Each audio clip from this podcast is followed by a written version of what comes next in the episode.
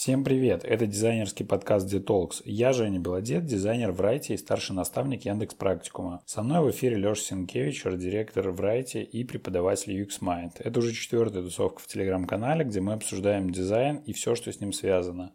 В прошлом выпуске мы говорили, как дизайнеру презентовать свою работу клиенту. Подкаст можно послушать на SoundCloud, ссылка есть на нашем сайте. В этом выпуске мы будем обсуждать, что дизу выбрать на старте – фриланс, студию или продукт. Итак, поехали.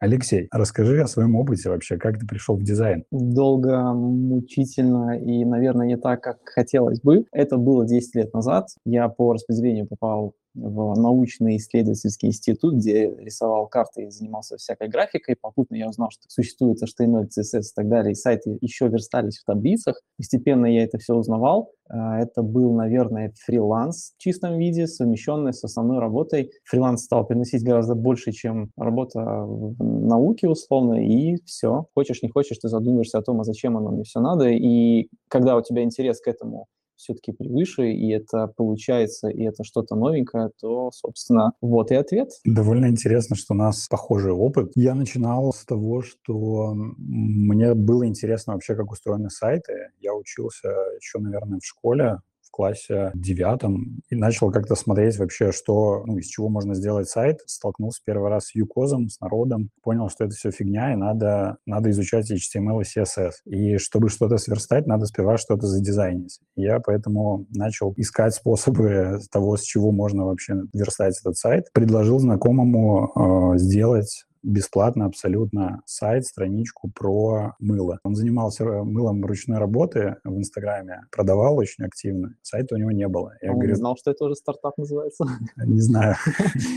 Ну, в общем, идея была в том, что я ему написал, говорю, давай я тебе сделаю сайт, продажи попрут прям вообще моментально. Он такой, окей, давай. Мы начали с разработки макетов, это еще были, было во времена фотошопа. Я в несколько длительных очень итераций мы согласовали, отрисовали дизайн где-то за месяц, наверное, и потом я же его и сам сверстал. И вот как-то после этого мне стало интересно. Я потом кому-то еще написал, что-то бесплатно сделал. Эти ребята кому-то меня посоветовали. Дальше уже начали приходить какие-то э, клиенты платные. Я все это дело совмещал с учебой, и тем самым я в какой-то степени начал быть вот фрилансером, наверное, если можно так сказать. То есть это же классические первые заказы были бесплатными? Ну да, да. Я начинал просто с того, что говорю, хей, давайте абсолютно бесплатно. Потом я не просил даже ни пиара никакого, ничего. Просто ради опыта, ради макетиков. Угу. Мои первые работы, кстати, на freelance.ru, я думаю, все еще этот существует сайтик FL.ru я рисовал бесплатно фавиконки для сайта. я реально предлагал, отвечая на вот эти проекты, совсем копеечные, но все равно я писал, что мне ради проектов, я мега опытный, чуть ли не год или полтора,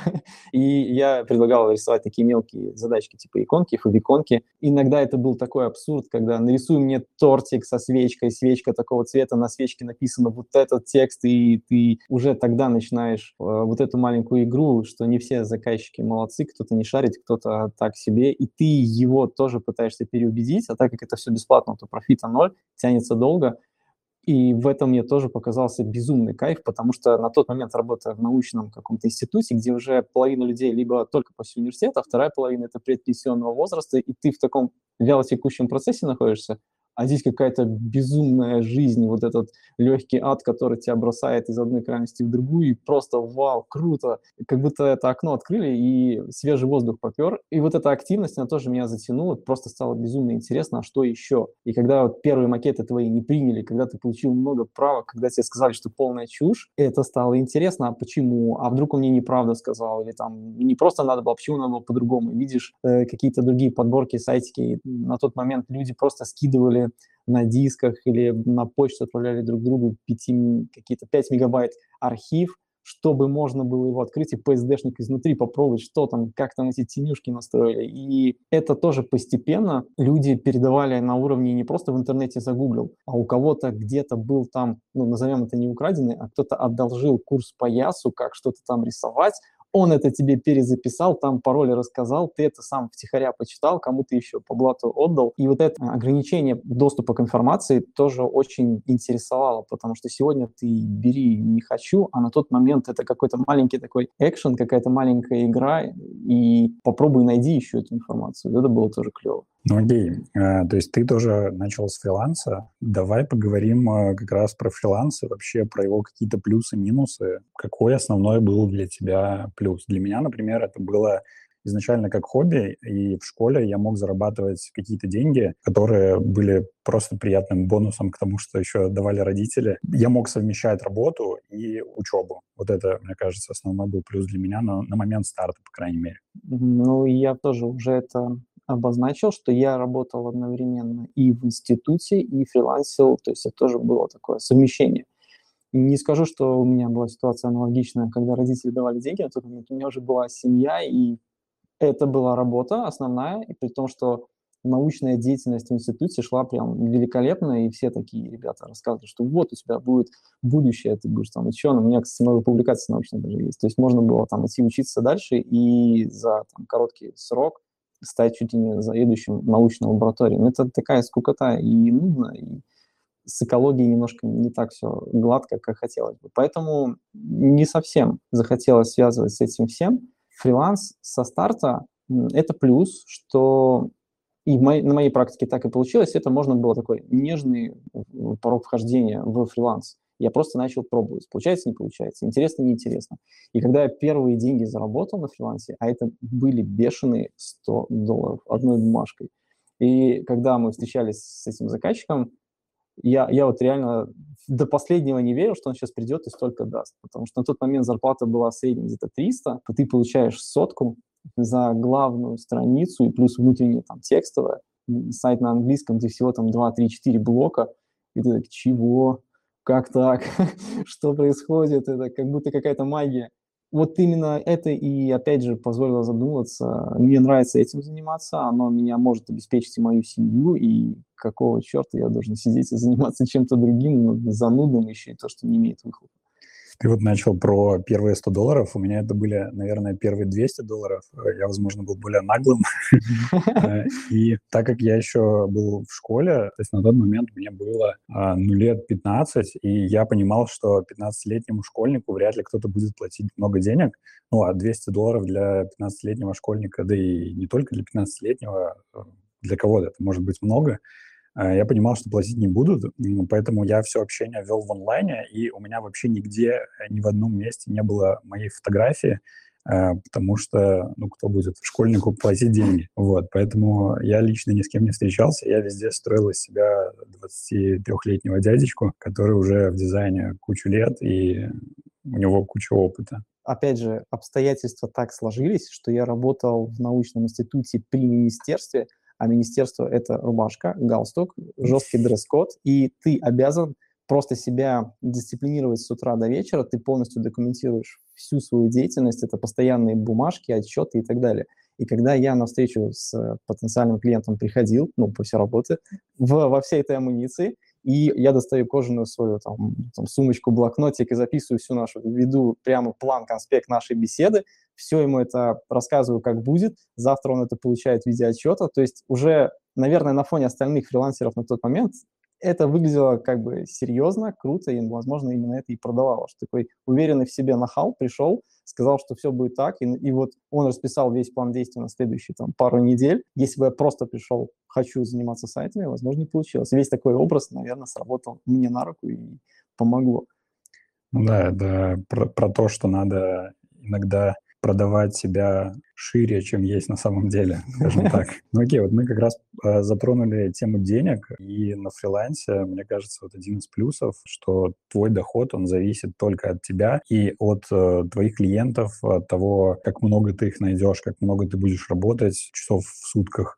И по идее, ну, по крайней мере, на первое время потолок, он очень такой размытый. В студии, если, например, говорить по-другому, у тебя есть какая-то ставка или сумма в месяц, которую ты будешь получать постоянно. Как строился доход у тебя на фрилансе? Были ли какие-то особенности в этом? На особенностей, наверное, не было, потому что это был практически свободный полет. Я, наверное, в последний момент оставил работу основной и где-то всего пару месяцев поболтался вот без работы чисто на фрилансе, и потом пошел работать в студию. Опять же, просто так получилось. Собеседование пришел, ну, вы приняты, спасибо. На тот момент я не мог бы контролировать полностью вот этот вот финансовый поток, но на фрилансе организация и формирование цены было практически «а сколько дадите?» Ну, mm-hmm. вот столько. А, меня устраивает. Или «а если мало? Тогда я сделаю меньше». Или как-то там оговариваем другие процессы, но ценника у меня не было. То, что надо там на почасовой или не на почасовой, вообще такого понимания не было. Просто там фикс прайс и так далее, тебе приносят работу, ты ее соглашаешься либо не соглашаешься, ты ее делаешь и получаешь финанс. Возможно, опять же, мне повезло, что я сошелся с однофамильцем еще плюс. Он был программист, и ему нужны были дизайнеры. И он просто подкидывал иногда проекты, и всю вот эту вот движуху он брал на себя. А, первые встречи с клиентами, первые какие-то согласования цены. И я только заметил то, что его клиенты, которые чуть веселее, более-менее знаменитые, чем мои, просто какой-то фрилансер, там Наталья с сайта Freelance.ru, которая там просто у нее первая задача сделала мне там какой-нибудь баннер для моего сайта или шапку на сайте оформить. Его э, бюджеты мне нравились больше, чем просто какие-то отклики на Freelance.ru. Формирование цены всегда шло со стороны клиента, оно было просто рандомным. Момент, когда я уже работал в студии и тоже фрилансил когда ты уже стал крутым дизайнером, то, конечно же, и цены выросли. Когда ты знаешь всю эту внутреннюю кухню, ты можешь уже обосновать свой бюджет, сформировать его, скорректировать и договориться, почему именно так, а не иначе. Ну да, поначалу, на самом деле, тоже абсолютно с потолка брал цифры. Я помню, наверное, копил на телефон и такой, так, сколько мне не хватает? Он там стоил 800, наверное, баксов. Я такой, блин, хочу вот быстрее телефон. Я прикидывал, сколько мне не хватает и сколько мне надо оценить этот проект. Ну, я тоже не понимал абсолютно подвязки на время и, естественно, очень много из-за этого ошибался. Э, я очень много каких проектов делал сильно дольше, чем я ожидал. Ну и вообще много, на самом деле, косяков с этим совсем было. И, возможно, многие проекты просто были нерентабельны. Хотя вот у меня есть один проект, мой любимый, где просто пришел заказчик, а, он мне внес предоплату, половину, мы поговорили, что надо сделать, и он пропал полностью. Он просто исчез, и ну, больше я его никогда не видел, и предоплату он тоже не забрал. Вообще идеальный проект получился. В принципе, ты вот тоже затронул тему про проекты и про то, что ты работал с кем-то постоянно. А, у меня тоже была такая история, что в какой-то момент мне написала тетенька, она, как я понял, была владелица агентства, и предложила мне сотрудничать на постоянной основе. Просто я как такой фрилансер на удаленке, которому можно поспихивать какие-то проекты, которые уже не влазят в основную загрузку студии. Ну и при этом мы вот сделали первый проект, понравилось с большего со мной работать. И дальше мы уже с ней работали постоянно, и она мне давала довольно неплохих клиентов за неплохие деньги, тем самым еще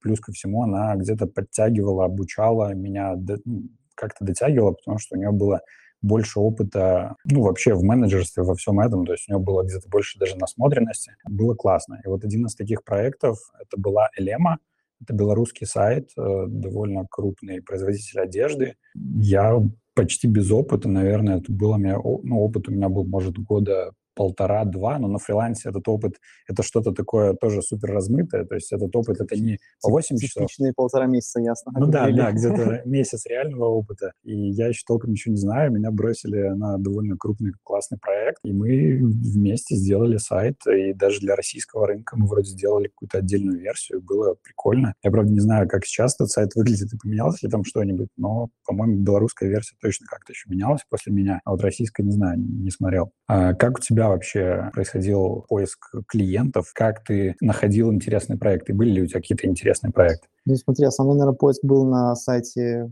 freelance.ru. Прикол в том, что многие проекты, ну, назовем так, по бестолковью, наверное. Я брал, и в большинстве случаев, если это такая мелкая какая-то задача, я, слушай, я тебе сделал, тут не за что брать деньги, давай ты просто ко мне придешь там с проектом большего размера, масштаба. Забавно то, что вот эти, ну сколько, лет 12, а то и больше прошло. До сих пор от одного вот такого парня мне из Он в каком-то агентстве в Москве работает.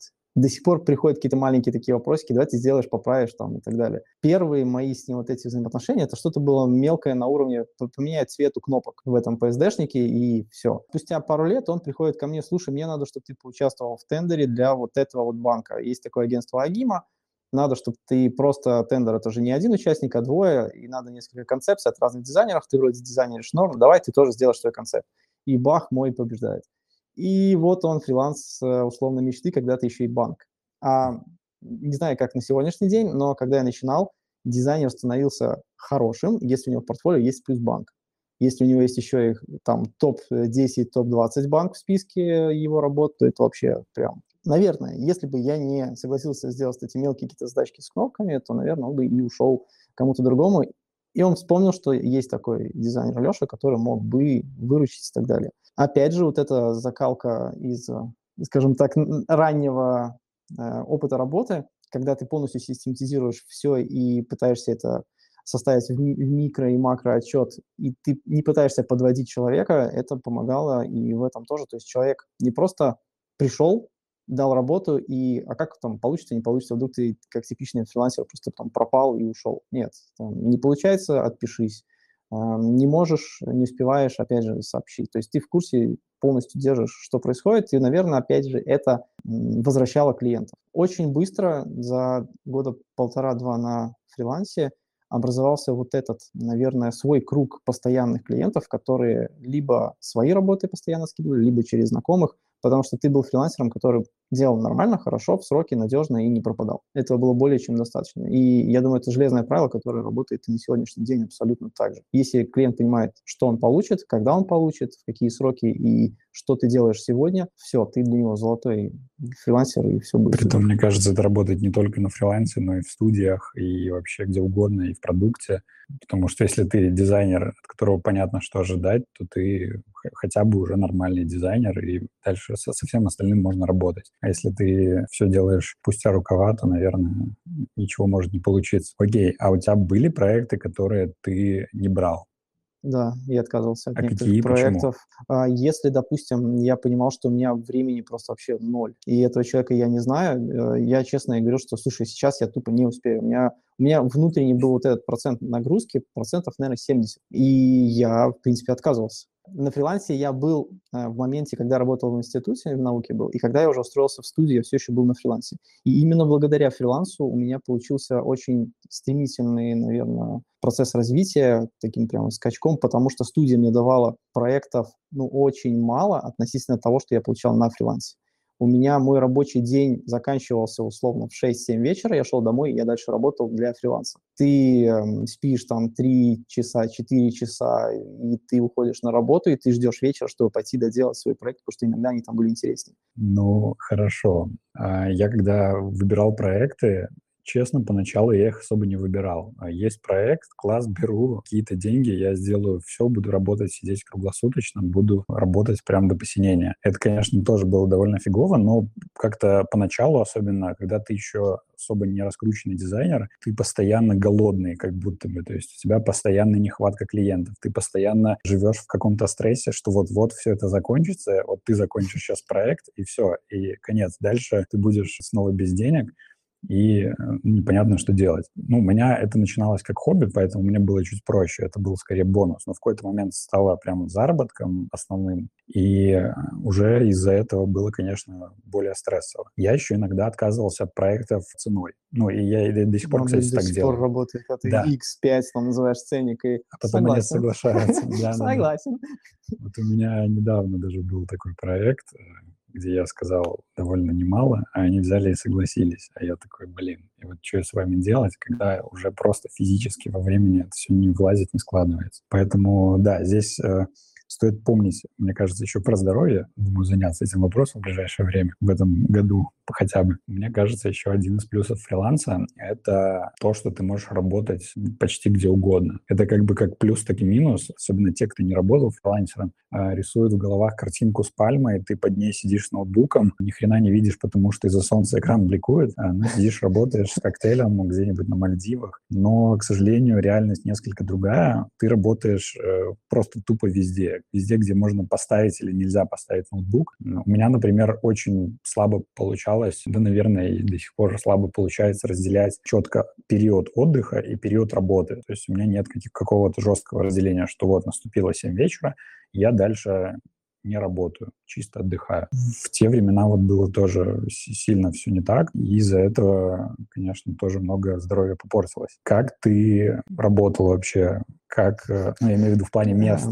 Самое странное — это возле водохранилища, когда мы поехали на шашлыки просто двумя семьями, и ты такой, ну, там надо... Мне, мне чуть-чуть. Мне буквально там на минут 20, и ты такой уже третий час сидишь, и тебя что-то там ждут, ну, поешь уже, покушай. Просто ноутбук, столик походный. Но на самом деле э, в моей практике это не закончилось даже когда ушел в студию работать.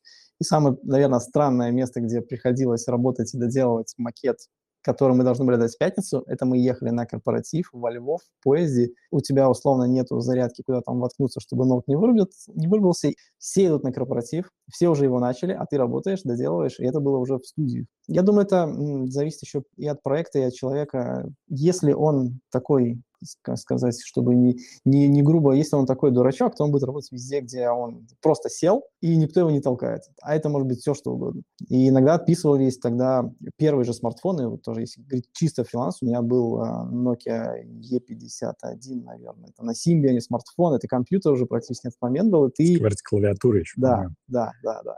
Ты полностью с него мог зайти, отписаться, такой как, ну, наверное, для многих вот первые фильмы программистов, когда они просто ляпают по клавиатуре, это то же самое, когда ты сидишь и из такого телефона супер-мега-гаджета отвечаешь что-то, в чем-то, и у меня все приложения, и Skype, и что-то там еще, у меня все на телефоне, и такой просто управляешь всем миром, и это тоже было везде.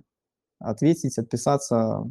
Самое главное, тактика дизайнера – это умение задавать вопросы. Чем больше, тем лучше. И ты так озадачил клиента, фух, мяч на его стороне, ждем, можно передохнуть. Да, можно взять другой проект. Я что-то пытался вспомнить самые странные места, где работал. Ну, у меня, не знаю, ну, машина, но это не сказать, что оно супер странное. Но это удобно, кстати. Ну, не всегда. Не всегда ноутбук можно... Руль мешает иногда. А я сзади садился. А, да, можно купить какой-нибудь... Там, в принципе, удобнее. Можно купить какой-нибудь бизнес-класс и садиться сзади и работать спокойно и водителя еще нанять, чтобы еще перемещаться куда-нибудь. Хороший план. Но, в принципе, сейчас, мне кажется, и на студиях после года ковида есть э, опция работать удаленно. Хотя вот э, на прошлом месте работы, там, например, такая опция — это скорее исключение, чем правило. То есть там руководство считает, что дизайнеры эффективнее, когда сидят все вместе в одной душной комнате, кто-то один решает, как включить кондиционер, чтобы никому не дуло. Считается, что так лучше делается дизайн. Нет. Не делается. Мне тоже кажется, что вообще дизайнер — это такое какое-то существо, которое, которому надо где-то давать вот эту немножко свободы. И ну, нормальный дизайнер ответственный, ему вообще без разницы, где работать, дома это или в офисе. Но при этом хочется иногда просто отделить дом и работу, потому что оно слишком склеивается в какой-то момент очень-очень близко. Это проблема всех людей, кто работает из дома, особенно сейчас благодаря ковиду, потому что у тебя вот эта граница полностью размыта. У меня уже начинаются мои домашние дела, ужин и так далее, или отдых, а я все еще на работе. Ну, вот это печально. Зато можно делать домашние дела в перерывах между работой. Например, заколупался ты делать какой-нибудь макет, ну, пошел, вещи развесил, постирал, что-нибудь такое это сделал. Я вспомнил, опять же, я когда только устроился в студию, и я же уже типа опытный дизайнер, фрилансер, который типа что-то знает, но, но по факту нет. Я специально выбирал самый долгий маршрут на общественном транспорте на работу, чтобы успевать почитать что-то. Это, наверное, самое продуктивное время для обучения было, потому что это был маршрут троллейбуса номер 33, который просто петлял по городу как сумасшедший, и ты добирался на работу больше часа. Можно было быстрее, минут за 30-40, но нет, все, я сел в троллейбус, где-нибудь там в уголочке забился, книжку открыл, и ты сидишь, читаешь, и это так много давало вот это лишнее время. Это два часа в день у меня было просто на чтение. Если бы я сидел дома, у меня бы, скорее всего, этого времени не нашлось. А вот когда я ездил на работу, и когда появилась машина, мне так жестко не хватало этого времени. В машине можно слушать а, Да, я, ну, книжки я до сих пор слушаю. Когда эта бумага, она пахнет, она трогательная, и ты саму книжку еще помацать можешь, это такая... Да, отдельный вид. Да, это назовем так. А в какой момент ты понял, что хочешь пойти в студию? Когда я пообщался с опытным дизайнером, и он просто... Я-то думал, что это мой лучший проект, а он просто его разнес в щепки, и ты так, что, что, как так? И, и он начал мне не просто говорить, что здесь ерунда, надо переделать, он начал говорить, что так не делают, когда вот этот заголовок и вот этот описывающий его текст, они слишком близко. Что такое воздух? Это что? Это куда? Какие-то там правила. И он начал просто углубляться в те дебри, которые я ну, не мог узнать и не знал.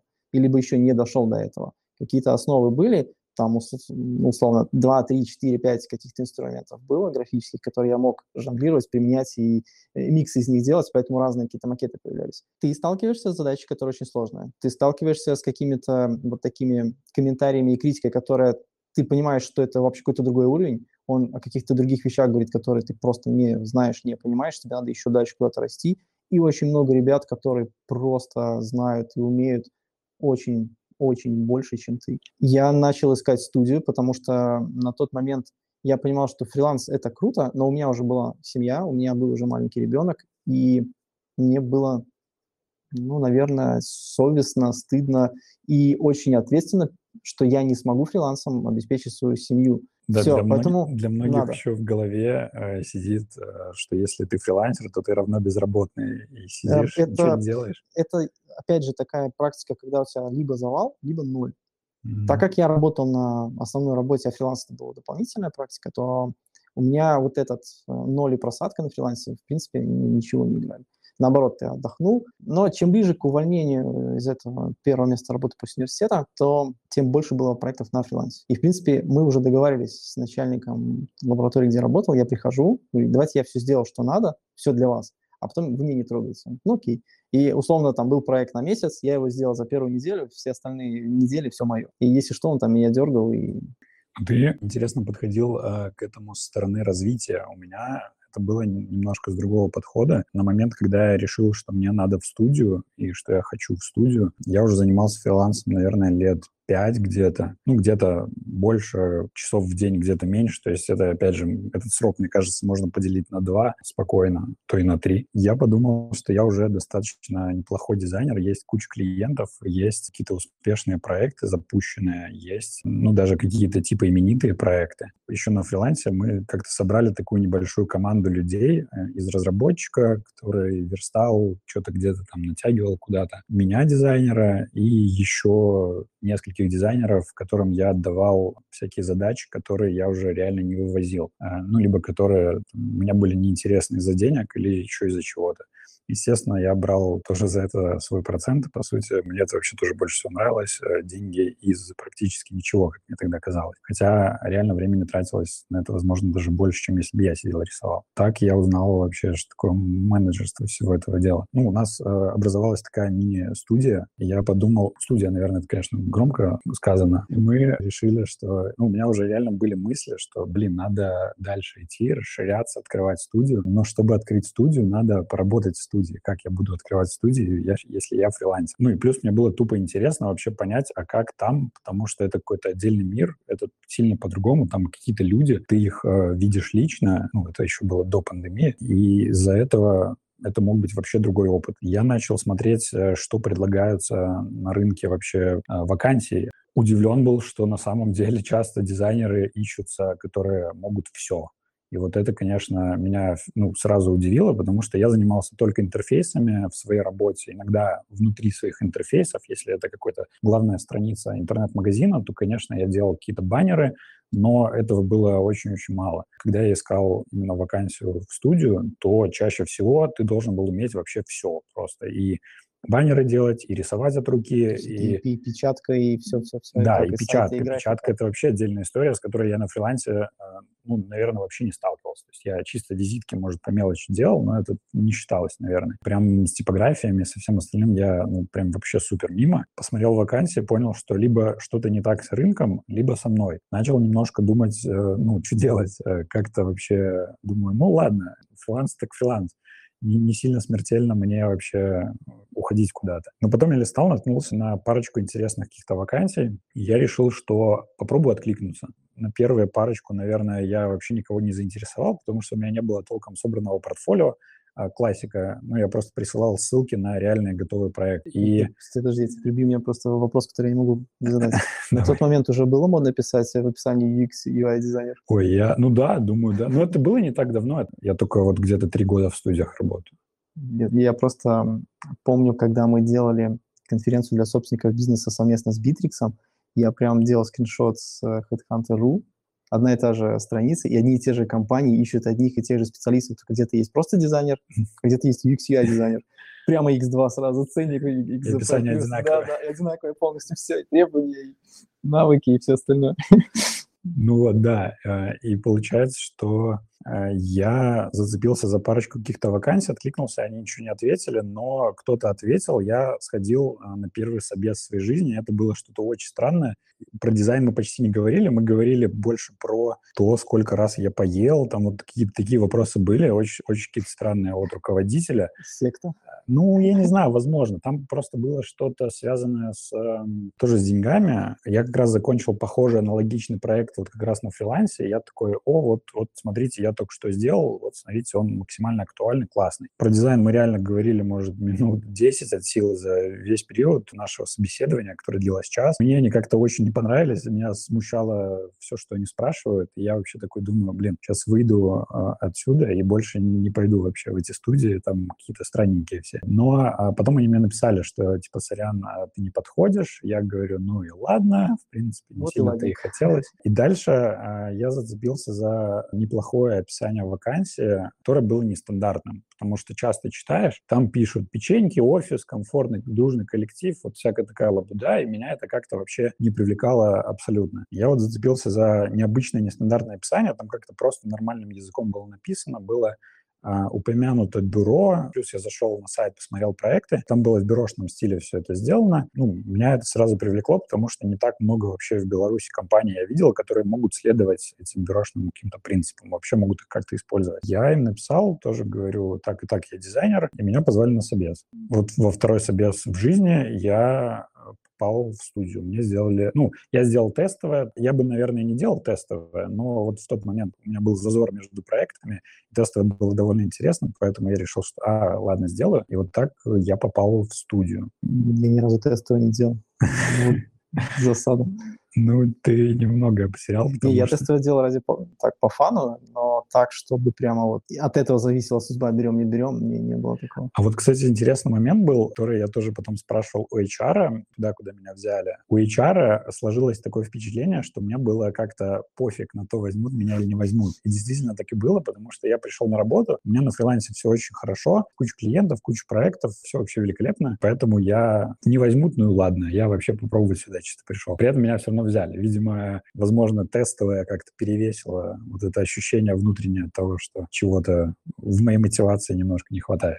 Ну, я, кстати, от одного теста отказался, сейчас вспомнил. Когда я еще искал вот эту первую студию, куда пойти, меня смутило то, что собственник этой, ну, назовем это студия тоже, он мне объяснил, в чем будет заключаться тестовое. Я выхожу на типа работу с утра до вечера, и будет стоять компьютер, он будет сидеть рядышком, смотреть, как я буду дизайн рисовать. Класс. То есть я должен был рисовать при вот этом директоре полностью весь макет, я должен был рассуждать все голосом, и все мысли проговаривать, чтобы он понял, как я думаю, что я делаю. И я как когда, бы нет, я отказался в итоге. Я когда сдавал на права, мне инструктор э, рассказывал про девушку, которая все полностью проговаривала, все свои действия, ей было так легче. То есть она даже на экзамене, когда уже с гаишником сидела, она все равно ехала и все проговаривала, каждое свое действие. И ей было реально легче, она при этом сдала с первого раза. Поэтому, ну, я не знаю, можно, конечно, попробовать так поделать, я не знаю, насколько в дизайне это вообще я применимо. Не, не знаю, это странно.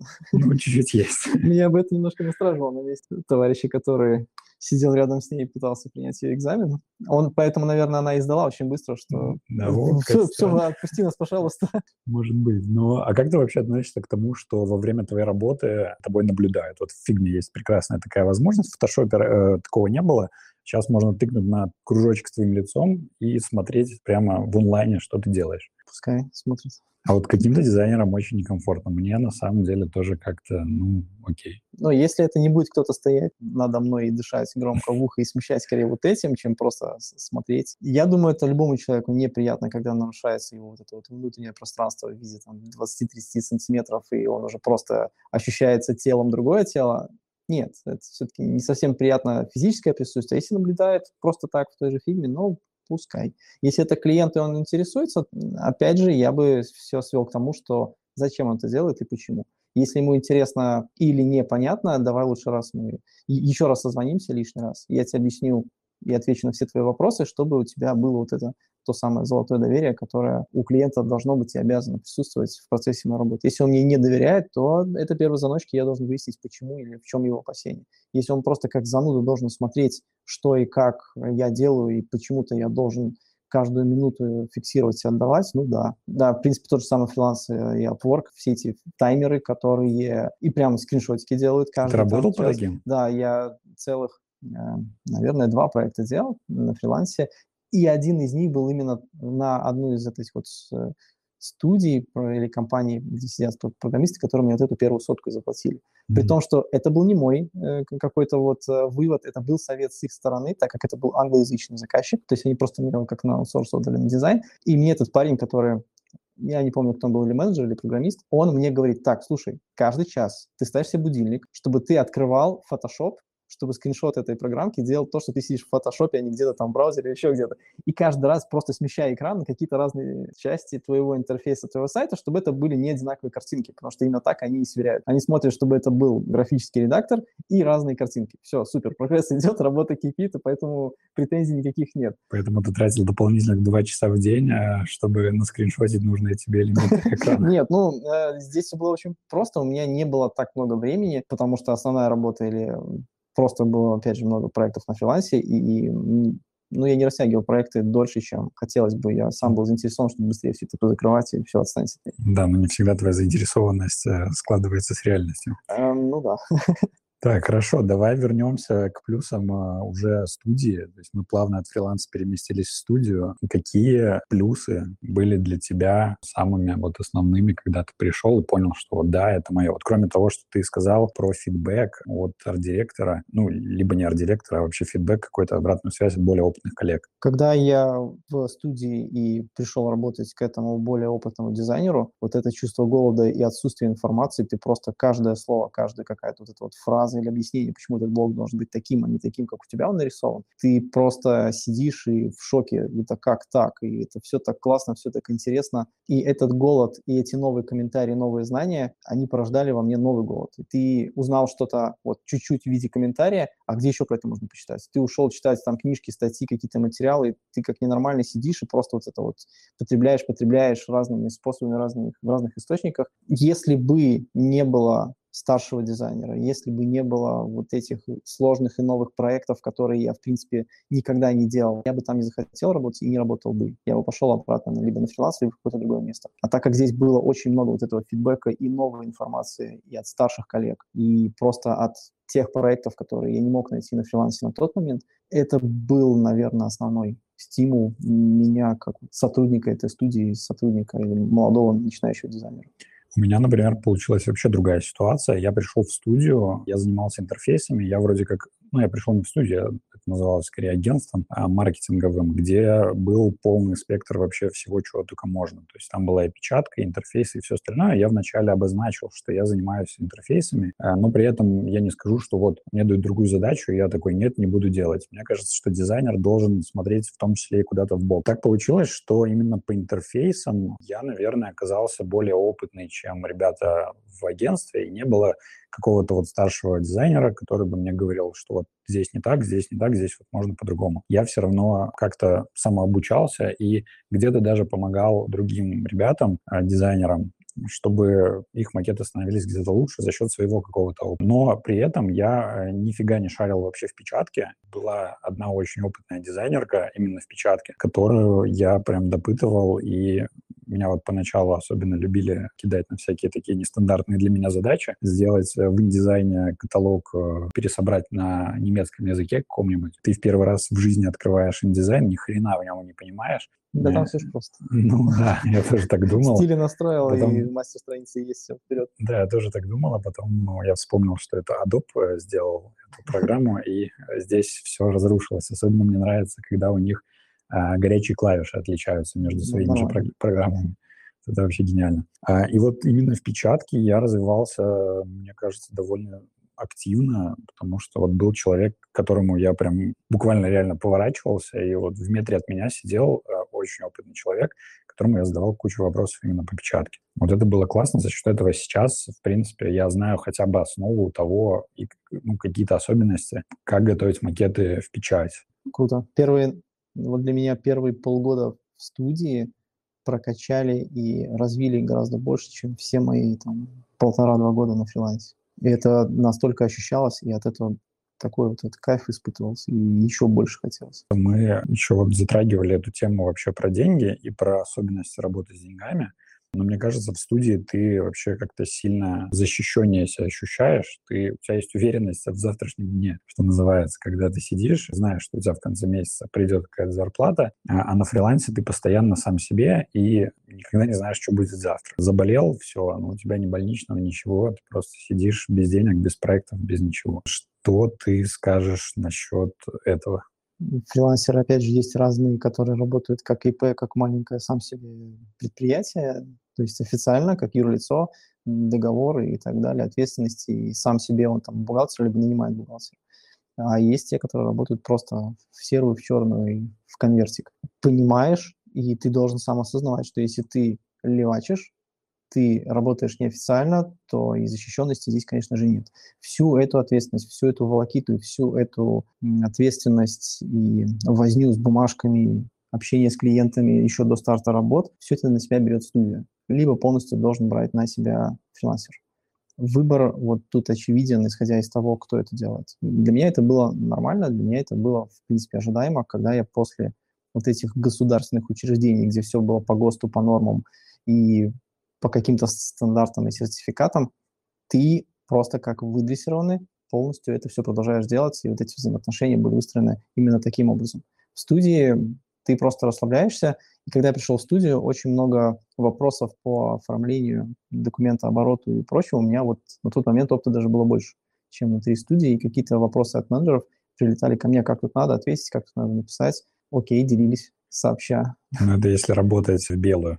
Да. Если работать иначе, то, конечно, да, рисков становится сильно больше, и ты тоже живешь постоянно в страхе, а что будет, если придет дяденька из налоговой и скажет, а что это у тебя тут вот происходило? Я, кстати, как-то считал, сколько мне на фрилансе не доплатили. Не доплатил э, в плане? Ну, вообще, в принципе, заказчики, которые пропали, которые там просто его перестал дергать, он там вот-вот, сейчас, сейчас, чуть позже, мне тут надо отношений никаких же нету, или, ну, или не узаконено ничего, и нету гарантии у тебя на фрилансе, ты просто веришь, окей, а если он ничего тебе не дает, то ты ничего не сделаешь. У меня, наверное, не было такого... Ну, у меня были случаи, когда мне не хотели по каким-то причинам платить, и мы могли рассориться с кем-то, еще что-то, но в конечном итоге все равно мы приходили к какому-то решению. То есть это либо э, я отдавал деньги, если я понимал, что я просрал сроки, если мне не хотели платить, то я каким-то способом законным э, добивался того, чтобы мне заплатили.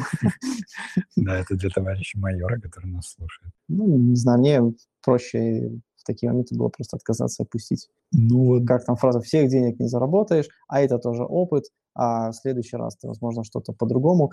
И вот здесь, таким образом, я пришел к предоплате на. Да, предоплата на фрилансе – это то, что я понял в самом начале. Кстати, я бы порекомендовал, если вы начинаете вообще старт профессии с фриланса, почитайте книгу «Дизайн – это работа». Отличная книга, ее очень сложно найти в печатном издании в Минске почему-то, но можно, если постараться. По-моему, магазин Библиобай, насколько я помню, когда-то ее продавал года 4, наверное, назад. И вот я прошел весь путь фриланса, потом почитал эту книгу и понял, что, блин, если бы эта книжка маленькая, тонкая, написанная отличным языком, попалась мне на старте, я бы совершил очень сильно меньше ошибок, моя жизнь стала бы сильно легче. Там вот именно больше, в основном, она применима как раз для фриланса, как мне показалось. Там вот про особенности работы с клиентом, про, в том числе про бумаги, про то, как лучше там общаться. Хорошая книжка, рекомендую. Она вообще... Да, чтобы быть успешным фрилансером, ты в итоге должен быть хорошим бухгалтером, обалденным менеджером и посредственным дизайнером. Да, а, и ты вот еще сказал про всех денег не заработаешь. У меня меня это было тоже по-другому. У меня это был, ну, таким каким-то соревнованием стало. То есть это был чисто спортивный интерес, когда ты сидишь. Максимум за месяц? У меня был момент, когда я решил, что мне нужен Mac, а Mac — это штука не дешевая. Поставил все крайне сжатые сроки, чтобы заработать на Mac. И получилось как-то очень, не спя много часов, э, заработать на него. Круто. Вот, да, это было... Ну, вот я же говорю, я постарался превращать это как-то в свои какие-то такие мини-челленджи, соревнования с самим собой, когда ты просто видишь одну циферку и хочешь ее как-то увеличить и э, думаешь, что с этим делать. Какие еще плюсы могут быть, на, могут быть ну, в студии? Это да, мы сейчас э, уже пошли в такой легкий микс. Это является плюсом для студии, это вся эта защищенность, это что ты не являешься менеджером, являешься бухгалтером, всю эту волокиту ты на себе не тянешь, а на фрилансе приходится все делать это самому. Для кого-то это плюс, для кого-то это минус. Кому-то нравится быть чисто художником, дизайнером и творческой личностью, но на фрилансе без этого просто не получится, иначе будет очень сложно, тяжко, ну, и, возможно, даже без результата, и тем более без оплаты. Когда-нибудь это надоест. А в студии это все, студия берет на себя или агентство. И это, наверное, для многих будет спасением. Тут каждый решает для себя, Лично для меня это минусом не было. Но когда с тебя это сняли в студии, стало легче. Круче прямо, прямо почувствовалось. Вот эта вот системность организации работы прям.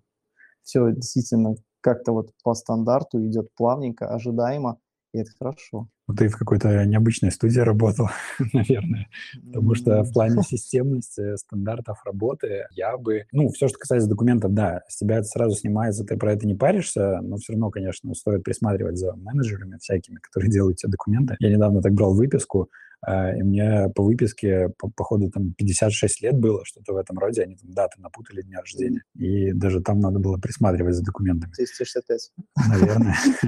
Мой внутренний возраст они, видимо, написали. Но в студии многие думают, я так думал, особенно когда шел после фриланса в студию, я думал, что там все будет идеально. Там не будет бардака, как у меня было на фрилансе. Белая Думаю, сейчас комната, приду. Белый стол. Да-да-да.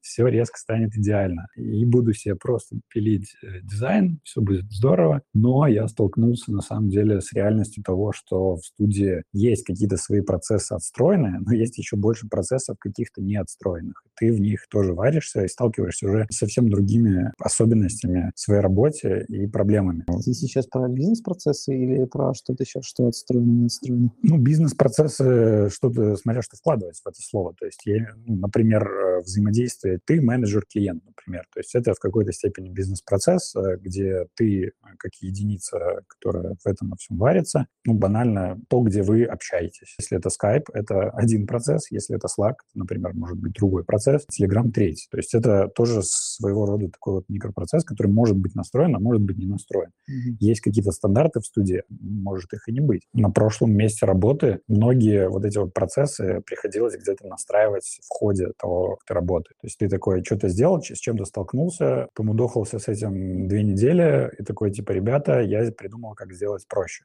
Пример э, мне в голову почему-то не приходит. Их было так много. Так много. Да, что сейчас чего-то конкретного сходу сказать, наверное, не могу. вот с процессом. Э, ты работал на фрилансе, и потом ты пришел в студию. На фрилансе ты же напрямую общался с заказчиком. А в студии тебе давали общаться с заказчиком? В агентстве у нас было правило, которое я пытался выстроить, чтобы я тоже всегда был на встречах с заказчиком. Чаще всего заказчики приходили в офис, за счет этого, в принципе, наша коммуникация была максимально прямой, и за счет этого э, получалось все максимально классно. И были встречи, где происходило что-то без меня, потом мне рассказывали, присылали какое-то резюме, я понимал, что я нифига не понимаю, я понимаю, что со мной было бы лучше, я бы мог где-то защитить свой дизайн, где-то что-то обсудить, уточнить. И после этого я пришел, говорю к своему руководителю, говорю, давайте мы будем звать дизайнеров по умолчанию на такие встречи. Даже если он, дизайнер, будет сидеть час просто слушать, он хотя бы будет слушать что-то про бизнес клиента и будет хотя бы в контексте вообще того, что происходит. То есть это не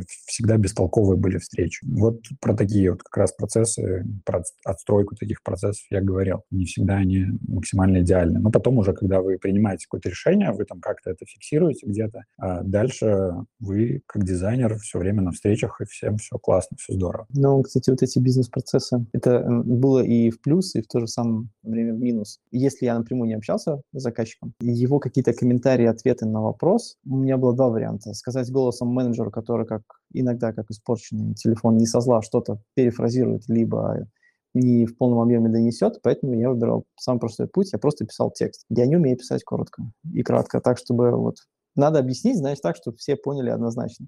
И поэтому это полотно и километр текста. Менеджер чаще всего просто «спасибо», скопировали, вставили и улетело конкретные отзывы менеджеров были такие, как хорошо с тобой работать, спасибо.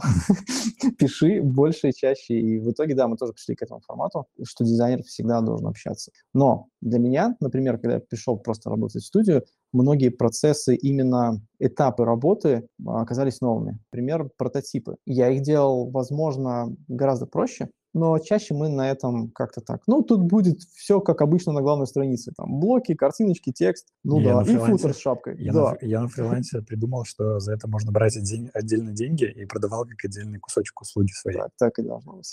Ну, да. И когда я пришел просто в студию, мы такие делаем прототипы, а зачем? А почему? И ну, мне пытались объяснить и объясняли. И у нас еще, как в студии, было не просто у тебя есть задача и должен сделать. У тебя есть ограниченное время на эту задачу, потому что так купил за фикс цену клиент, и у тебя есть 4 часа на прототип.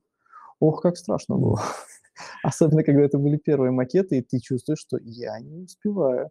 Что делать? Сидишь вечером, доделаешь. Да, это тоже такой студийный фриланс, я да. называю. Может быть. Так как я был новичок, и я для себя нормально это, в принципе, оправдывал или не оправдывал отсутствие опыта, ну, надо, делай, работай. Например, прототипы, например, отзывы. Я молчу уже про какие-то более серьезные вещи, как там, кто пользуется, зачем, почему, за, а что надо еще спрашивать, кто пользуется. У меня картинка должна быть красивая, это же дизайн, это сайты красивые, супер удобные, потому что я так придумал, не потому что аудитория у сайта такая, у них такие особенности. И вот эти сами по себе процессы, ну, сегодня, окей, возможно, сегодня у фрилансера просто знаний чуть больше и возможности получить знания, опять же, больше, чем это было вот даже 10 лет назад, но на тот момент у меня этого не было. Какие еще плюсы ты видишь в студии? Помимо того, что не нужно искать клиентов себе самому, да? Ну да. Давай так. Э, Давай я, э, по, ну, по оставшимся каким-нибудь плюсам, которые Хорошо. ты можешь придумать. Я не скажу, что мне было очень плохо на фрилансе, и даже в тот момент, когда я работал уже в студии, иногда проекты были интереснее на фрилансе. Но самые именитые, самые громкие, самые-самые все-таки в студию приходили с большей уверенностью, с большей охотой и чаще, чем на фриланс. Это нужно было быть конкретно фрилансером, который уже своим портфолио что-то показал, доказал и добился, и тогда эти игроки тоже на фрилансера могли бы обратить внимание. Но, к сожалению, не произошло такого, а может и к счастью. И поэтому в студии вот эти именитые клиенты, если хочется в портфолио положить, вероятность гораздо выше, что они там будут. Ну, ну тут, ладно, у тебя Элема пришла. Ну да, но это скорее случайность. Это, чем... это, это знаменитый? Ну, в рамках Беларуси, наверное, а, знаменитый. Пусть будет так. Хотя там, конечно, процесс этого взаимодействия был очень забавный. И действительно, там все было вот как обычно. То есть там не было какого-то принципиального различия, какой-то именитый клиент, э, либо нет. Скорее, это даже в худшую сторону работало, потому что возникали дополнительные этапы согласований. Приходил какой-то менеджер непонятный, который, с которым мы все работали, а потом оказалось, что еще есть директор какой-нибудь. В общем, это тоже свои сложности добавляет. Хорошо. Именитые клиенты. Мне кажется, студия еще а, может брать на себя какие-то риски. Ну, риски, наверное, неправильное слово. Студия может не только защищать тебя как-то законодательно и со стороны документов, но и со стороны твоего рабочего места. То есть ты можешь сидеть, знать, что если вдруг, э, ну, если тебе в студии дают компьютер, монитор, мышку, клавиатуру, то если у тебя что-то сломается, это скорее забота студии, чем твоя. Твоя задача делать дизайн и работать. В чем классное отличие вообще фриланса от э, студии? То, что в студии можно прийти на кухню, поесть вкусных конфет или печенек. То есть какие-то дополнительные плюшки появляются в твоей жизни рабочей. И вот это здорово. Потому что на фрилансе, если ты сидишь, у тебя сломался ноутбук, то ты, по сути, выпадаешь из работы, и это уже потери денежные, риски. Да, у меня такое, кстати, было. Вот у меня, к счастью, наверное, такого не было. Ну, было такое, что ты там куда-то где-то перемещаешься, у тебя нет интернета нормального, ты не можешь работать. Тогда еще сайты в фотошопе делались, поэтому не страшно было, что нет интернета. Нет, у меня просто нагнулся мой э, ноутбук, который вот, а, MacBook Pro, и ты такой уже работаешь. И он просто сказал, что не сегодня, а надо отдать макет сегодня. И как раз стоял в углу обычный комп на винде, который собирался ехать на дачу, потому что это чуть ли не первый компьютер, старенький там 256 оперативки, то есть там все очень плохо. Это еще был условно Photoshop, поэтому очень старая версия, еще и версия для флешки с флешки запускаешь Photoshop.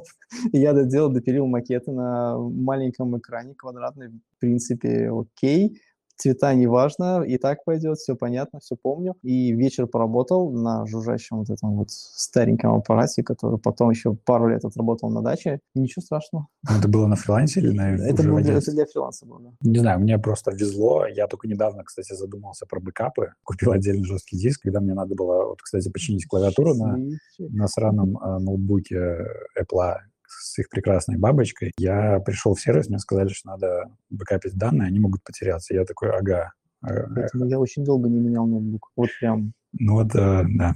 Сидишь, ешь бутерброды над ним, и ему ничего. Вот я боялся есть бутерброды. А, ну, вот в студии, если вдруг что-то бы сломалось, то просто мне бы могли дать теоретически другой ноутбук, другой компьютер, чтобы я спокойно себе доделывал макетики, и все было хорошо, и клиент был доволен. А, ну и кроме прочего, тебе еще могут э, дополнительные плюшки типа соцпакета давать, ну, курсы какие-нибудь Ты когда-нибудь куда-нибудь ездил а, не за свои деньги? только из своего кармана все курсы. Прям все.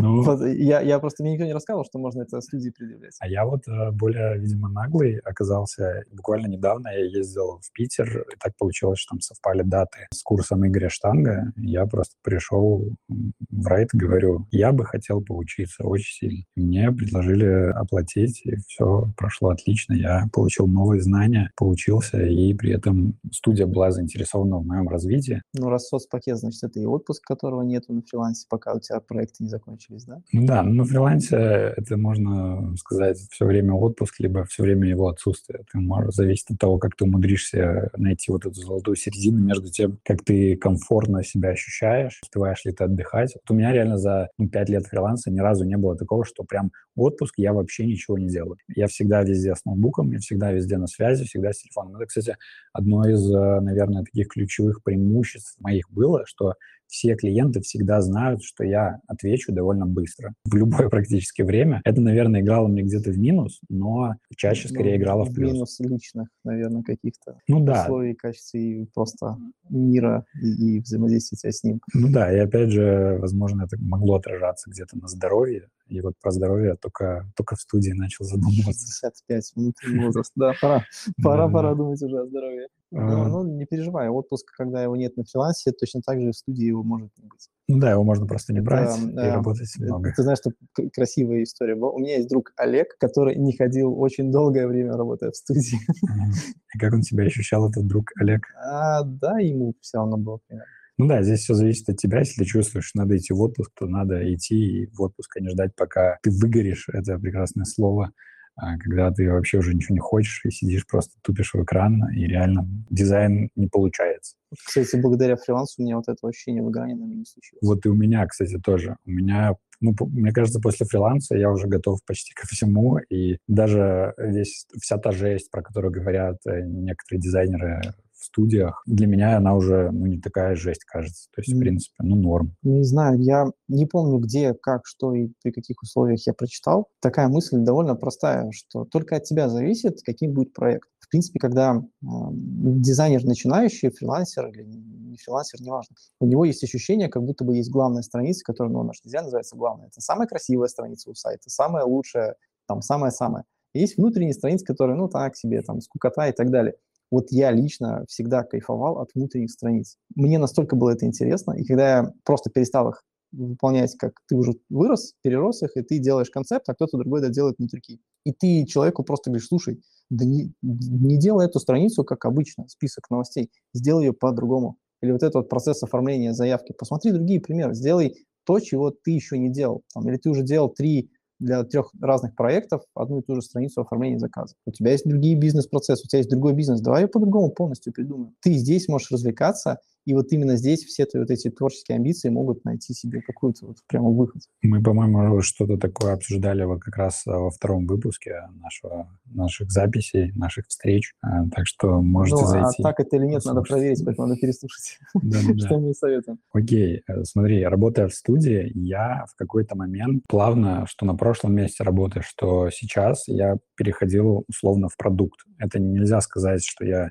менял место работы, просто часто студии работают ну, не только с какими-то проектами, которые приходят, уходят, но и берут кого-то на постоянную поддержку. И вот на прошлом месяце работы это были двери прекрасные, с которыми я провел полтора года. И по факту я работал полностью с клиентом. Я был в студии, ну, в агентстве, но фактически я работал на конкретного клиента, и мы делали в основном все, что касается одного проекта. Я там где-то больше, наверное, брал каких-то побочных задач, а сейчас точно такая же ситуация, только в этот раз не двери, а что-то другое. И поэтому, ну, сейчас...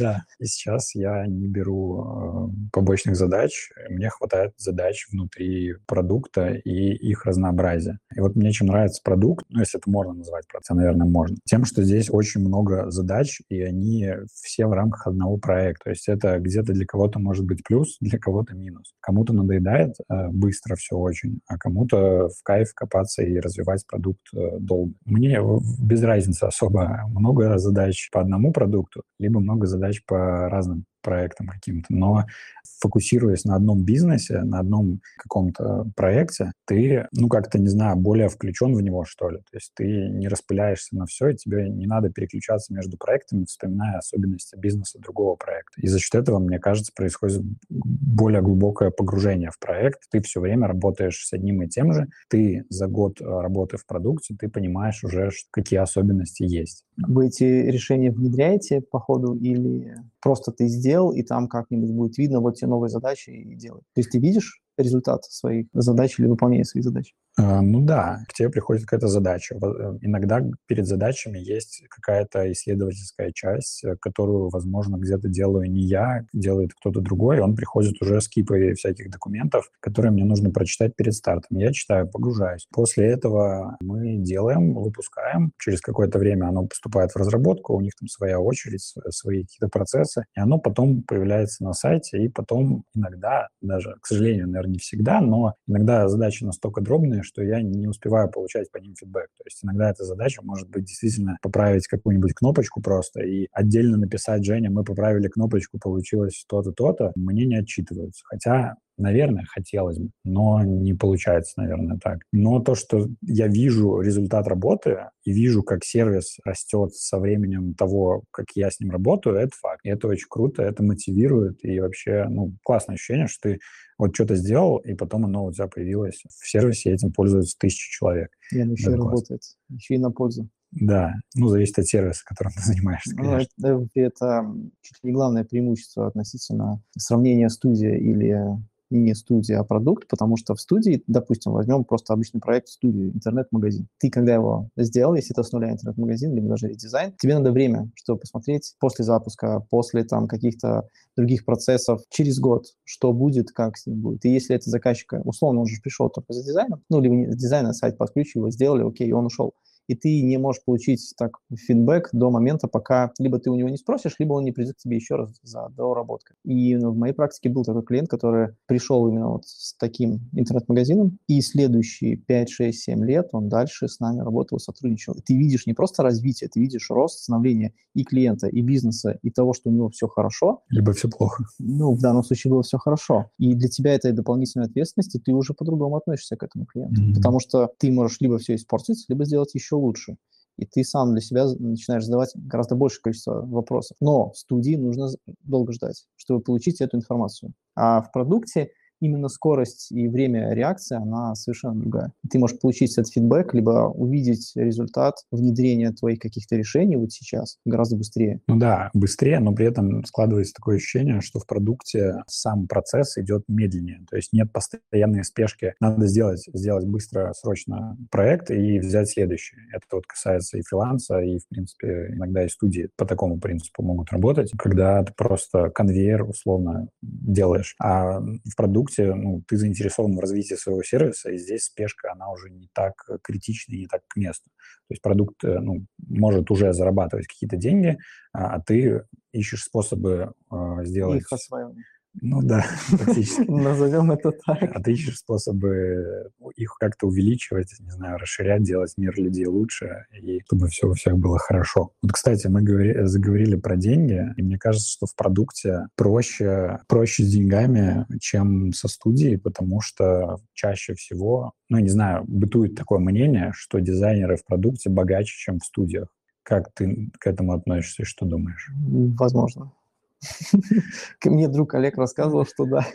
Это другой Олег, если что. Да, но смотря, э, наверное, на какой позиции быть э, в студии, все зависит на самом деле от, от тебя, от того, что ты делаешь, сколько ты за это просишь денег. от личного отношения к деньгам принципе, потому что я не скажу, что кому-то достаточно одной суммы, а второму это будет лишь на пару дней на неделю. Мы оставим в стороне все эти жизненные позиции и отношения к финансовой составляющей. Просто если брать сам по себе процесс существования студии, это бизнес. Агентство, студия, неважно, это бизнес, который должен существовать. Э, в этом бизнесе новый проект – это гарантия того, что этот бизнес не закроется в ближайшее время. И выполняя новые проекты хорошо, ты тем самым делаешь так, что студия на плаву работает, развивается, и у нее тоже все прекрасно, замечательно. Что такое продукт? Продукт – это такая долгая перспектива финансирования либо инвесторами, либо нет, либо уже самим продуктом, когда он на самоокупаемости, либо он же зарабатывает внутрь себя какую-то финансовую часть. Здесь все зависит от вот этого неограниченного притока денег, и он может быть гораздо больше. Студия повышает это за счет количества работы, количества сотрудников, либо мы повышаем ставку за сотрудника. А продукт может просто стать сегодня популярнее, поэтому он стал дороже стало больше пользоваться людей, поэтому можно увеличивать те же самые ЗП. Поэтому, наверное, вот это рыночное коммерческое взаимоотношение внутри и построение процессов тоже влияет на зарплату, которая может быть как выше, чем в студии, так и ниже, чем в студии. Все зависит от студии, от сотрудника, от всего остального. Но это миф, э, я думаю, не совсем миф. В большинстве случаев так и есть. Мне кажется, вообще в, э, в продукте где-то проще как-то разговаривать про деньги. И ну,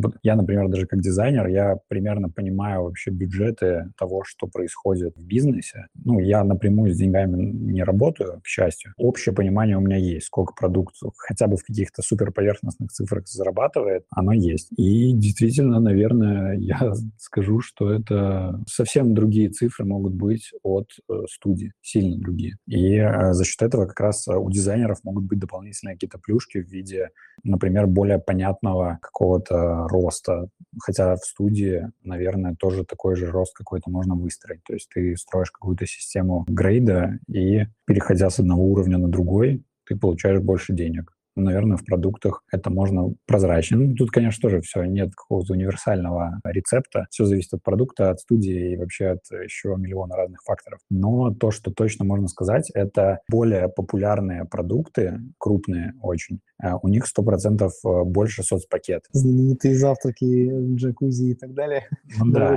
Спортзал, медстраховка, больше ассортимент печенек, ужины те же, завтраки, да. В Wargaming, насколько мне известно, там ты тоже заранее выбираешь какую-то еду, ну, заказываешь себе, и потом кейтеринг, ну, по-моему, называется, тебе привозят, и там действительно могут быть какие-то очень необычные блюда, которые ты даже в обычной жизни бы мог и не попробовать. Такой маленький ресторан у тебя на работе. Ну, можно и так сказать, да. И это реально круто очень, потому что ты вообще не паришься про все эти э, людские обычные какие-то э, вещи, такие как поесть, э, попить кофе вкусный. Твои мысли, они сфокусированы только на работе и на том, чтобы э, сделать максимально классно то, что ты делаешь. Ты не думал, что это все сделано для того, чтобы ты просто жил на работе? Вот Может тебе быть. тренажерка, вот тебе еда, вот тебе... Просто ну, там можно еще спать. Поэтому сейчас полдевятого мы сидим в офисе. Возможно, да. Вполне норм. Сейчас будем печеньки точить весь вечер. И отставить печеньки вечером. Хорошо. Какие минусы ты видишь в продукте? Лично мне на сегодняшний день там было бы скучно. Почему? Мне, окей, давай еще раз начнем сначала. С момента, когда я начал пробовать, что такое дизайн первый раз, и практически до последнего дня вот сегодняшнего, у меня веером рассыпаны направления абсолютно все что угодно. Именно по направлению проектов. И машины, и государственные услуги, и банки, и мобильные операторы, и все что угодно, вплоть до мелких каких-то задач, как фавиконка и визитка. Мне интересно это, и мне нравится этим заниматься. Продуктом мне тоже нравится заниматься, и сейчас один из проектов у меня тоже уже можно назвать продуктом, потому что практически год мы им занимаемся и развиваем. Хотел бы я этим заниматься в течение двух-трех лет? Скорее нет. Если Здесь... только не видеть вот обалденный рост и наблюдать за вот этим становлением бизнес-процессов и прочее, допустим, пошел бы я сегодня в Wargaming, да никогда. Потому что, а я, наверное, даже в черном списке у них есть. Потому что, когда мне э, звонил, писал HR, меня спросили первый стандартный вопрос, э, помимо там дизайна английского и так далее, играю ли я? Нет, ваши тачки говно. Ну, я не играю. И в кораблике тоже, на самолете тоже не летаю. Я лучше предпочитаю что-нибудь другое поделать. В смысле вы не играете в наши тачки? Ну, они говно. Для меня, вот лично для меня, вот так. Ну, Все, разговор был окончен быстро. Это ожидаемо. Вот, кстати, одна из особенностей работы в продукте — это тебя он должен хоть как-то привлекать. Хорошо, если ты им пользуешься, очень круто, если ты им постоянно пользуешься. Это, мне кажется, вот максимальный матч такой. А когда ты реально считаешь продукт какой-то херней, то работать в нем, эффективно работать, тем более, может и мало получится. Но смотри, на чем закончилась наша беседа. Я не сказал, что я не буду разбираться в этой всей игре и не буду разбираться в процессах, как здесь что протекает. Mm-hmm. Я лишь сказал, что мне это не интересно. Вы знаете, по нашей нормативной практике надо играть. У нас есть пятницы, когда вечером ребята собираются и играют. Насильно. Супер, рад за вас, но без меня. Я не говорю, что в каждом продукте так. Но лично для меня вот именно то же самое. Wargaming, если у них прямо так жестко надо сидеть и играть, да я лучше пойду с ребенком погуляю на улице или побегу, или еще что-нибудь. Посижу, посмотрю на то, как мушки летают, или скоро лето закончится. Мне кажется, еще один основной минус именно в продуктах, это что ты не можешь прийти, просто сказать, все херня, давайте по новой, переделаем все. И это такой большой корабль, куча людей, куча каких-то процессов, и не так просто на все это влиять. То есть ты можешь заниматься какой-то маленькой частью. Да. Я, кстати, еще при этом у Wargaming до редизайна сайт полностью опустил ниже пыльцу, по всем блокам прошел, сказал, что все плохо. Ну, меня спросили, а, ну, как к нашему бренду относится сайт. Ну, он так себе. А что не так? Ну, раз спросили, я ответил. Не, ну да, если спросили, то, конечно. Не понравилось, как я ответил, жаль.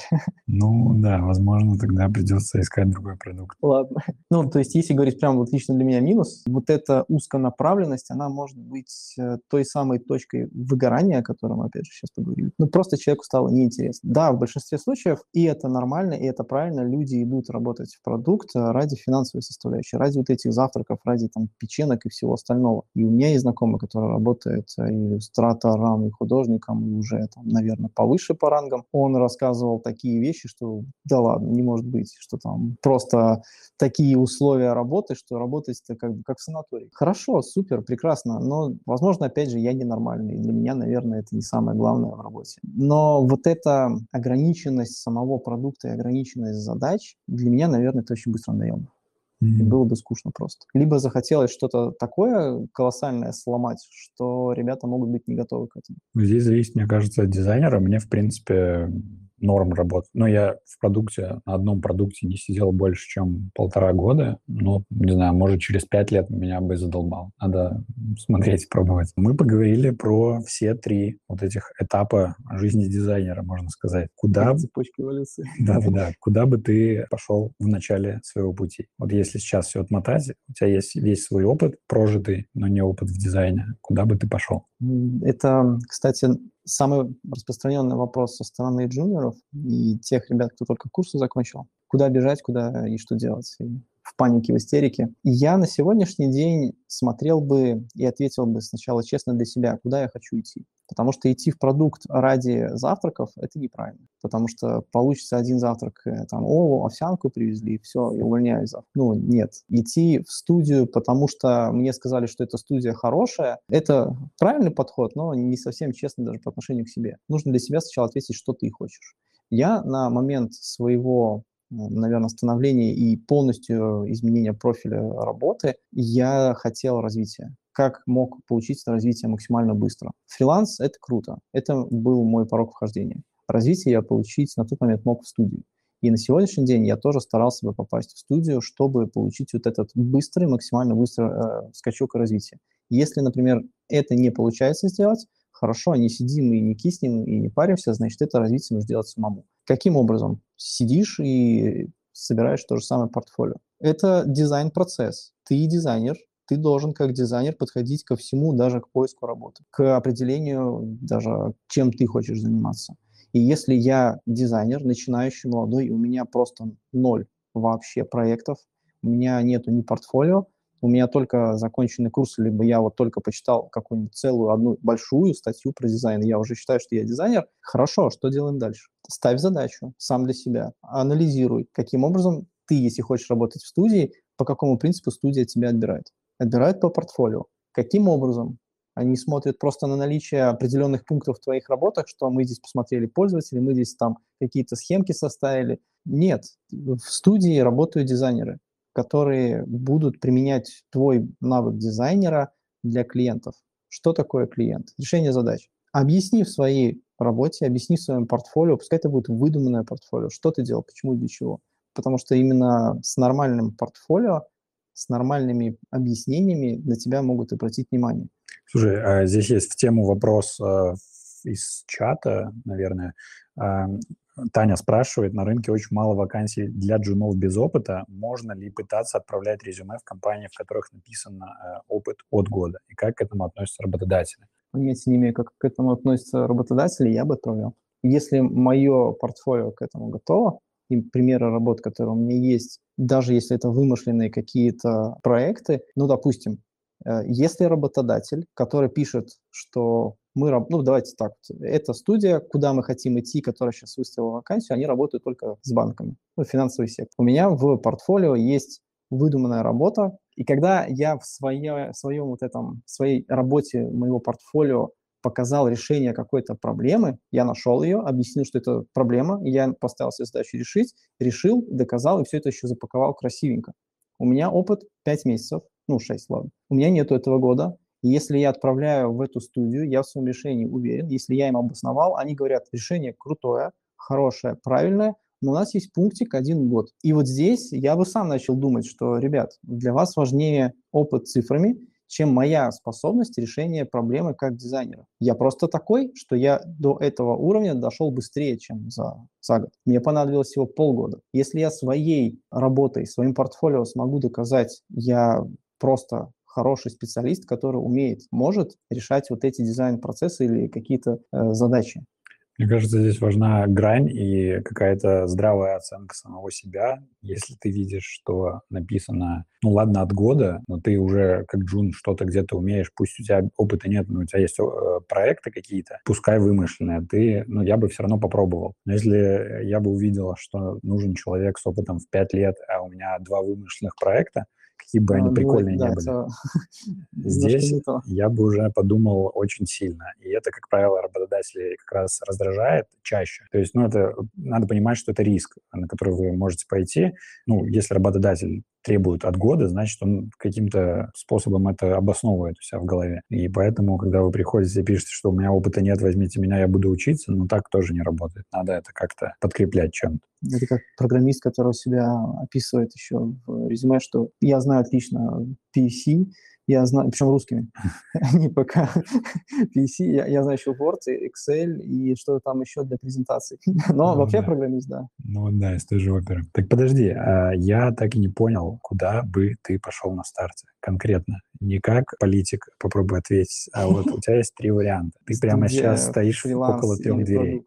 Да. Если это проще, ну, у меня не было таких условий. Если бы у меня был выбор совсем вот, просто выбирай, и тебя берут и там, и там, и там, и прям все идеально. Может не работать.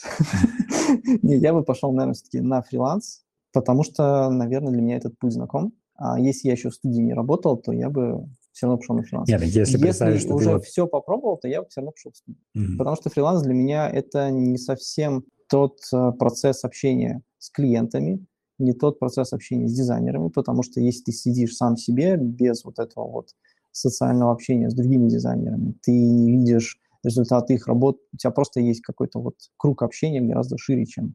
Потому что фриланс — это вот для меня просто работа. Ты впахиваешь с утра до вечера, и ты либо ставишь для себя цели купить новый Samsung Galaxy чего-то там за 800, ладно, пускай там. Э, я, кстати, кроме шуток, э, видел вот эти челленджи человек только за, там, условно, месяц, благодаря фрилансу, хотел купить машину. И они это кто-то делал, кто-то нет. Жигули за 300 долларов. Нет, там был, кстати, Infinity, причем такая только-только появлялась, ты прям... Там после покупки еще тоже долго работать надо. Да, не важно. Но кто-то это выполнял, кто-то нет. И вот для меня фриланс — это именно вот такая штука, что я должен работать, впахивать просто как вот ну, бизнес внутри меня. Студия — это больше. Это еще и личное, это еще и коммуникация, это еще и общение — другие клиенты, отсутствие каких-то рисков и всего остального. Вот поэтому на сегодняшний день я выбрал бы студию.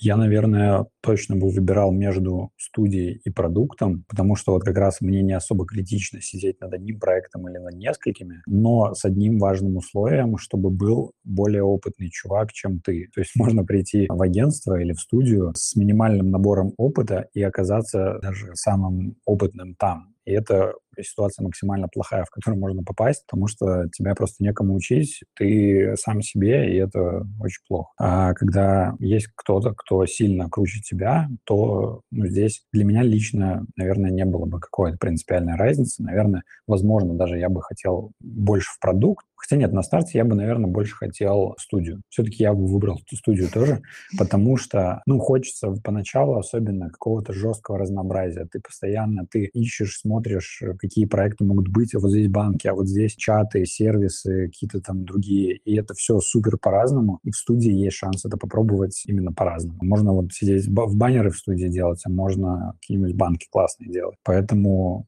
ну, я бы выбрал студию, но при этом продукт имеет место быть. Фриланс я бы не выбрал просто тупо потому, что это очень сложно, и есть шанс разочароваться в этом. То есть не вывести и просто понять, что, ой, дизайн говно, потому что, не знаю, ты с документами не разобрался. А по факту дело это не в дизайне, а в том, что ты что-то намудрил с документами, и тебе все это надоело, и ты уже ничего не хочешь. А согласен ли ты с тем, что некоторые говорят, что студия — это работа для дизайнера, а продукт — это пенсия для дизайнера? Может быть. Я не работал в продукте столько много, чтобы ощущать себя на пенсии. Тебе же 65 внутри. Ну да, то есть э, пока мне на самом деле сложно сказать. Вот э, через 15 лет, может быть, мы вернемся к этому разговору, и тогда я тебе уже возможно, ну, скажу. Вот лично я не согласен, потому что это все равно зависит от вот этого внутреннего возраста специалиста, который работает. Он и свою работу, и результат своей работы он может выстроить так, что их продукция будет просто огонек тогда нет скучных задач. Вот да. это вот меня всегда... Есть скучные, скучные решения. Да, меня всегда удивляли дизайнеры, которые а, могут сидеть, говорить, ой, это скучная задача, я делать не буду, баннеры, что за фигня? Да, блин, придумай, как сделать интересно. Это вот то, про что ты говорил. Так, давай закругляться. Я надеюсь, мы ответили на эту большую объемную тему, поделились нашим прекрасным опытом. А, я вначале не сказал, что можно задавать вопросы, но я надеюсь, вы и так это уже знаете. По крайней мере, Таня знает. Пишите, спрашивайте. Сегодня мы, к сожалению, не успеем уже, наверное, ответить на какие-то вопросы. Хотя если кто-то супер молниеносно что-то напишет, то мы, возможно, супер молниеносно что-то ответим. В будущем также помните, что вы можете всегда в любой момент нам задать какой-то вопрос. Будем стараться на них как-то отвечать в ходе либо отдельно. Напомню, что есть идея отдельного выпуска с вопросами и ответами по любым абсолютно темам, связанным с дизайном, с фрилансом, со студией, с чем угодно вообще. Э, Найдем людей, которые могут, если что, ответить, если мы даже не знаем, как ответить на ваш вопрос. Потому что Леша умеет отвечать, не отвечает, да? Да, как настоящий политик. Для этого, да, пишите в директ Инстаграма, э, в комментах на Фейсбуке, в Телеграме, в комментах, да где угодно пишите, что мы это увидели. В следующий раз встретимся через две недели. Всем спасибо и пока, надеемся, было полезно. Да, спасибо. До новых встреч. Пока.